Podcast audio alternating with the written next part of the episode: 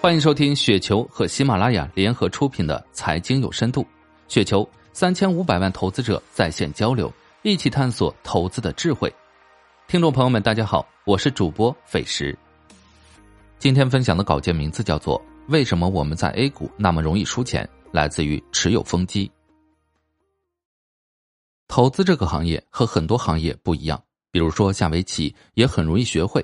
但没有哪个普通的围棋爱好者会去挑战柯洁，但投资不一样，很多业余投资者都会去挑战职业基金经理。主要原因是投资和围棋一样易学难精，它的规则也和围棋一样简单明了。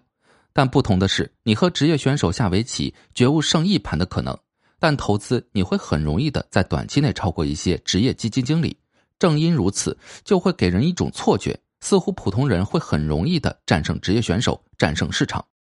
每次牛市，很多初入市的普通投资者，或许是因为运气，或许是因为杠杆赚得盆满钵满，结果错把牛市当常态，或者趾高气扬的看不起职业基金经理，或者觉得老板剥削了他，不如自己去做职业投资。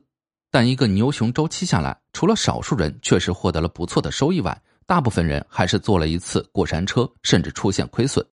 那么，对于普通人来说，股市为什么这样难赚钱呢？这里有外部原因和内部原因。我们先说外部原因，拿沪深三百指数和标普五百指数相比，二零零四年十二月三十一日到二零二零年十二月七日，将近十六年，沪深三百指数涨了百分之四百零二点二二，而同期标普五百涨了百分之二百零四点六四。但是实际情况并没有那么乐观，因为绝大多数投资者都不是一直持有了十六年沪深三百指数。那么在这十六年里，任意时间买入沪深三百指数，分别持有一周、一月、三月、半年、一年、两年，直到七年，情况会如何呢？残酷的数据告诉我们，如果持有两年以下的，胜率从来没有超过百分之五十五的；即使到了七年，沪深三百的胜率也只有百分之八十四点六八，而同期标普五百的胜率高达百分之九十三点八八。持有两年，沪深三百的胜率也只有百分之五十点三。而标普五百的胜率高达百分之八十五点八五，再加上各种追涨杀跌，实际上确实会出现七输二平一赢的结果。那么问题来了，长期的收益率是沪深三百高，但胜率又比标普五百低，这是什么原因呢？我们仔细看了对应的平均收益，才发现了问题所在。以平均持有两年为例，虽然标普五百的胜率远远高于沪深三百，但期间标普五百的平均收益率只有百分之十六点零六。而沪深三百则高达百分之三十二点九，几乎高了一倍。这个数字告诉我们，相较美国的股市，我们的 A 股具有多数人亏钱、少数人赚大钱的特点。如果仅仅只有这个外因还好，关键是我们自身还存在了很多先天的或者后天的不足。我们自身在投资中存在着哪些缺陷呢？我总结了十大误区。第一大误区：赌博心态。投资是任何人都需要陪伴一生的事情，是需要用时间来慢慢积累的。如果你有一笔十万的资金，我们假定平均每年能赚百分之十二，那么四十年后的资产是九百三十万。如果同样的十万，如果你晚投资十年，同样的收益率，那么最终只有不到三百万，差了整整六百三十万。但如果你年轻的时候不及早开始投资，牛市来了，看到周围人赚钱了，又产生嫉妒心理。马云赚多少钱，很少有人去比，因为大家知道比不了。但你周围的同学、同事、朋友、邻居如果赚钱了，很容易成为入市的一个理由。因为他们过去和我差不多，为什么他们可以，我就不可以了？在这种心态下进入股市，很容易产生赌博心理，因为想追上你的周围人。在这种赌博心理趋势下，很容易把所有的资金全部一把注入到股市，满仓一个品种，甚至用了高杠杆。而这个时候往往已经是牛市的高点了。如果碰巧赚了点钱，会更加强化这种行为，直到赌博失败为止。第二大误区：从众心理。买股票基金听周围人介绍，因为自己不具备相应的投资理念和知识。周围人如果赚钱了，那就很容易产生从众心理。大家都买这个股票，大家都买这个基金，成为初入股市的投资者的很常见的一个投资理由。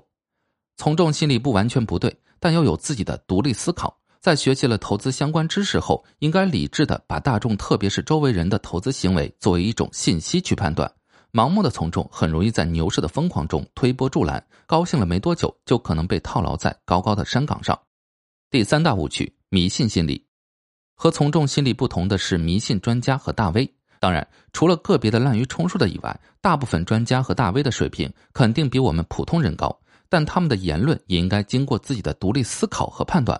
一方面，有些言论是为了站台；一方面，即使有些言论是正确的，也应该考虑这些言论的时间和地点。举个例子，巴菲特推崇标普五百指数基金，而在对冲基金经理的十年之约中，用标普五百打败了对冲基金。但巴菲特说这个话是针对美国市场，在中国市场，由于存在大量的散户交易，市场的阿尔法机会要远远大于美国，所以就导致了最近几年大量的主动型混合基金战胜指数。即使在美国，这几年纳斯达克指数基金也远远战胜了标普五百。不是巴菲特说错了，而是巴菲特是在很多年前针对美国这个市场说的。一方面，美国市场里以苹果、微软、亚马逊、谷歌、脸书等代表新经济的纳指市场头部企业的兴起；另一方面是中国市场的特殊情况。巴菲特这样伟大的投资家的言论都需要我们独立思考和判断，更何况其他的专家和大 V 呢？第四大误区：短线心理。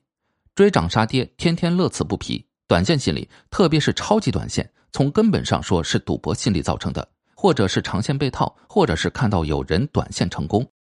通达信上有个活跃股指数，从二零一一年最高点跌到二零二零年七月二十七日，整整跌去了百分之九十九。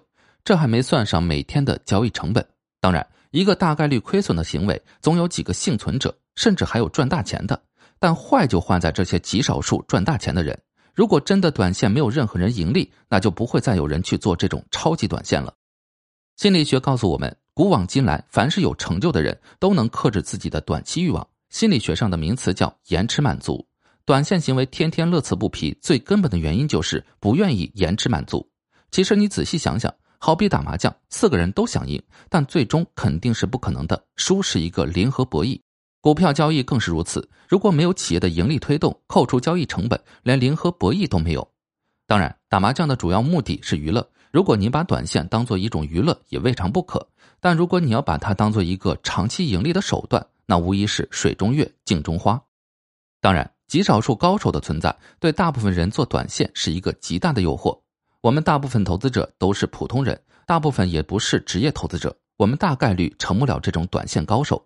况且里面还有一部分利用信息、资金等优势在做事，更是我们普通人做不到的。第五大误区：炒消息心理。因为缺乏投资知识，缺少理性判断，除了受周围人影响、受专家影响外，还受消息面影响。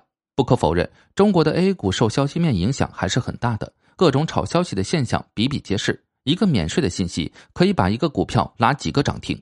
但是这里有个很重要的问题，就是这个消息是短期的影响还是长期的影响，是心理层面上的还是对业绩有实质性的影响，股价是否存在过度反应，这都需要我们投资者去独立思考。雄安消息出来后，相关概念股连续大涨，但过后则是一地鸡毛，尘归尘，土归土，就是一个深刻的教训。雄安的影响是长远的，但对于这几年相关的股票的业绩很难有实质性的影响。另外，类似的有周围环境一紧张就炒军工，也是类似的，和短线心理类似。这种炒消息的行为，也是个别提前介入、提前退出的人受益。正因为有这样的人存在，才会对很多人有着强烈的诱惑。关键是我们大部分人不可能都成为这样的少数幸存者。第六大误区：贪婪心理。看好某只股票，最近某个板块或者风格盛行，全仓压上，甚至意犹未尽，还加杠杆。融资顶格不够，甚至还去做场外配资。如果运气好赚了钱，更会加强这种贪婪心理，最终导致失败。说一个定投中的故事：二零一一年，不少人跟我定投中证五百，到二零一五年三月份，我翻倍清仓了。大多数人是因为在二零一一年连续下跌恐惧导致停止定投，个别人还因为贪婪，到了定投日因为喋喋不休，所以想能不能等几天跌得更多一些再买进。再过了几天，如果还在跌，就会想能不能再等几天。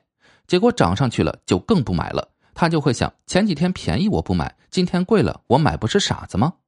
贪婪心理还表现在对下跌的痛苦要远远超过上涨的愉悦。如果一个品种上涨后跌回原点，给它带来的还是痛苦。贪婪心理导致每天都会产生无穷的后悔和懊恼，失去了投资的真正目的。第七大误区：恐惧心理。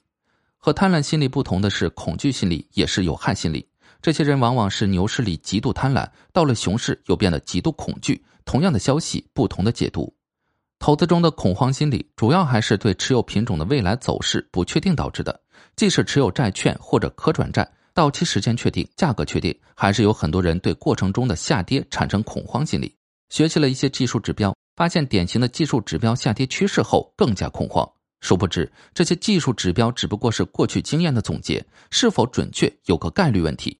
另外，有些成交量不是很活跃或者被控制的股票，会故意做出下跌趋势，引导散户割肉。凡此种种，屡见不鲜。第八大误区：锚定心理。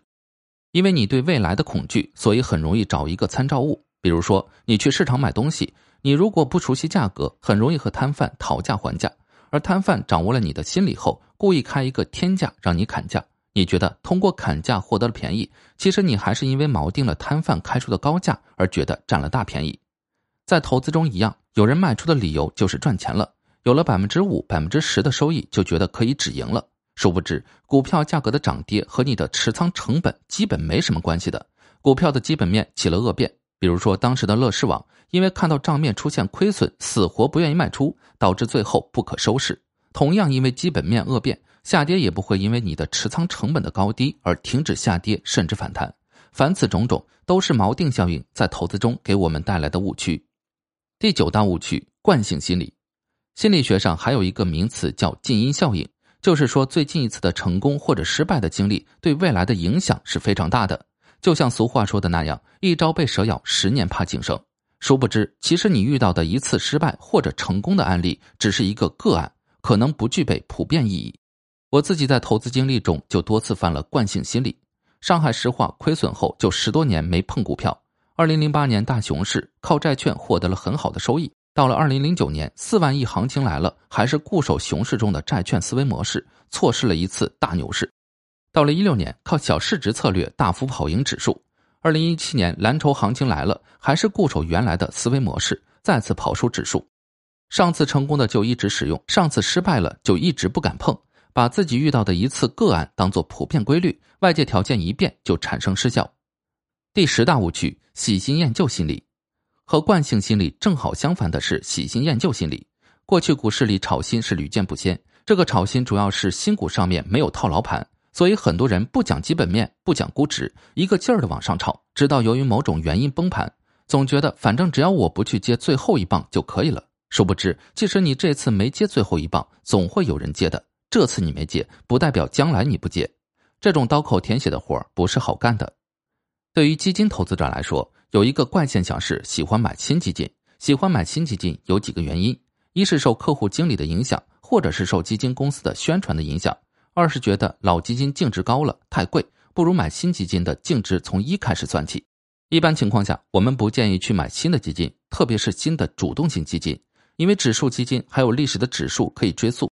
主动型基金虽然可以根据基金经理以往的业绩来推测，但如果你相信这个基金经理，为什么一定要去认购新的基金，而不去买他的老基金呢？新基金还有一个募集期，资金到账后还要建仓。一般来说，除非有不同的主题，持仓大概率会重叠的。